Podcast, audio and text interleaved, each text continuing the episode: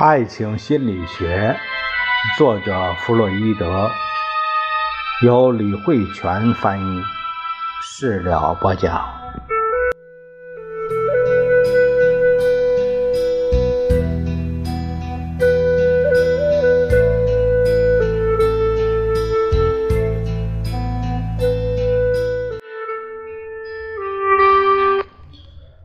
我们这一节看一下第一章的第五节，讲的是局部兴奋与快感部位。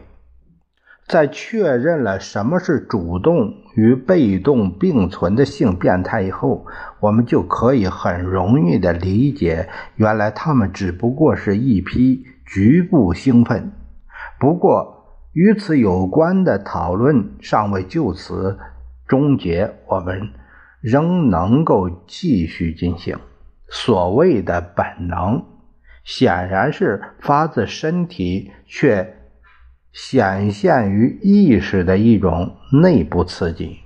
不过，本能也不同于我们常说的那种来自于某种外界因素所引发的刺激，它是意识世界的产物，与身体遭受的某种外界刺激并不相同。就其本质而言，我们可以假设本能是没有明确含义的。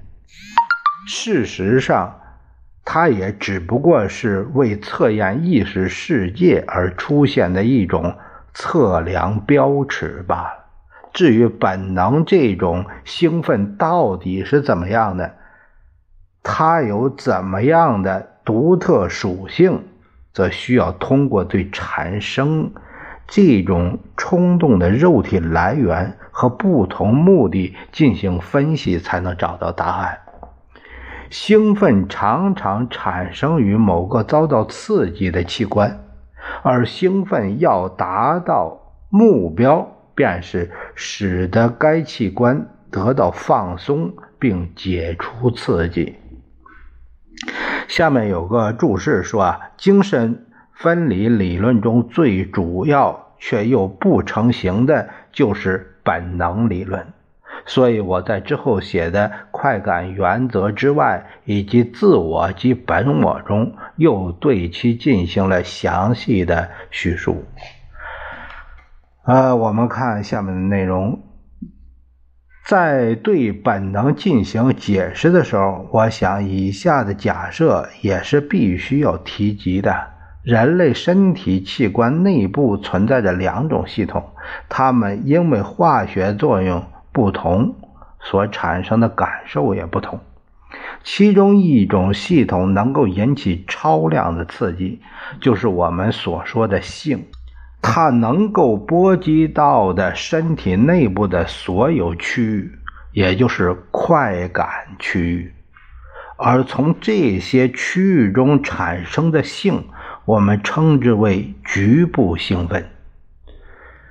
这个下面有个解读说啊，暂时很难明确说明此类设想，原因在于它们仅仅是对于其某类心理疾病的分析。虽说如此，但我还是需要提及上述的设想，否则我将继续不了我对本能的说明。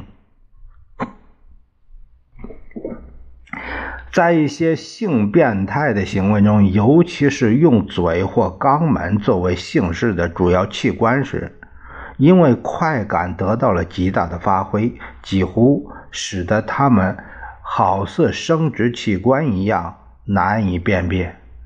歇斯底里症的患者在肉体上的个别器官发生以上的转换以后，还常常。明显的伴随着以下的现象：这些器官内部皮肤上的神经似乎有了生殖器官的功能，从而达到了正常交合时所具有的快感。对于歇斯底里症这个病人来说，这些附属的性器官，哎，这个也就是性器官的替代物所引起的快感，有着特别的作用。不过，这并不意味着对于其他的心理疾病来说，他们就很次要。强迫症和臆想症患者的快感区域常常含糊不明，原因在于，就心理意义上来说，发病区域与上述性器官没有任何关系，尤其是强迫症。他的冲动所创造出的性目的，好像已经全然脱离了快感区域。然而，这并不是事实。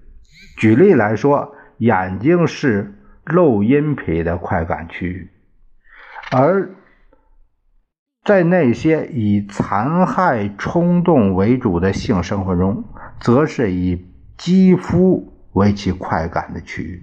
当然，这些案例存在着一定的特殊性。一般而言，唯有肌肤中的一些特定的区域，方能通过一定的转化或联合周围的黏膜，构成非常的快感区域。我们下一节第六节会讲到性变态行为。呃，多见于心理疾病患者的原因。我们下一节再会。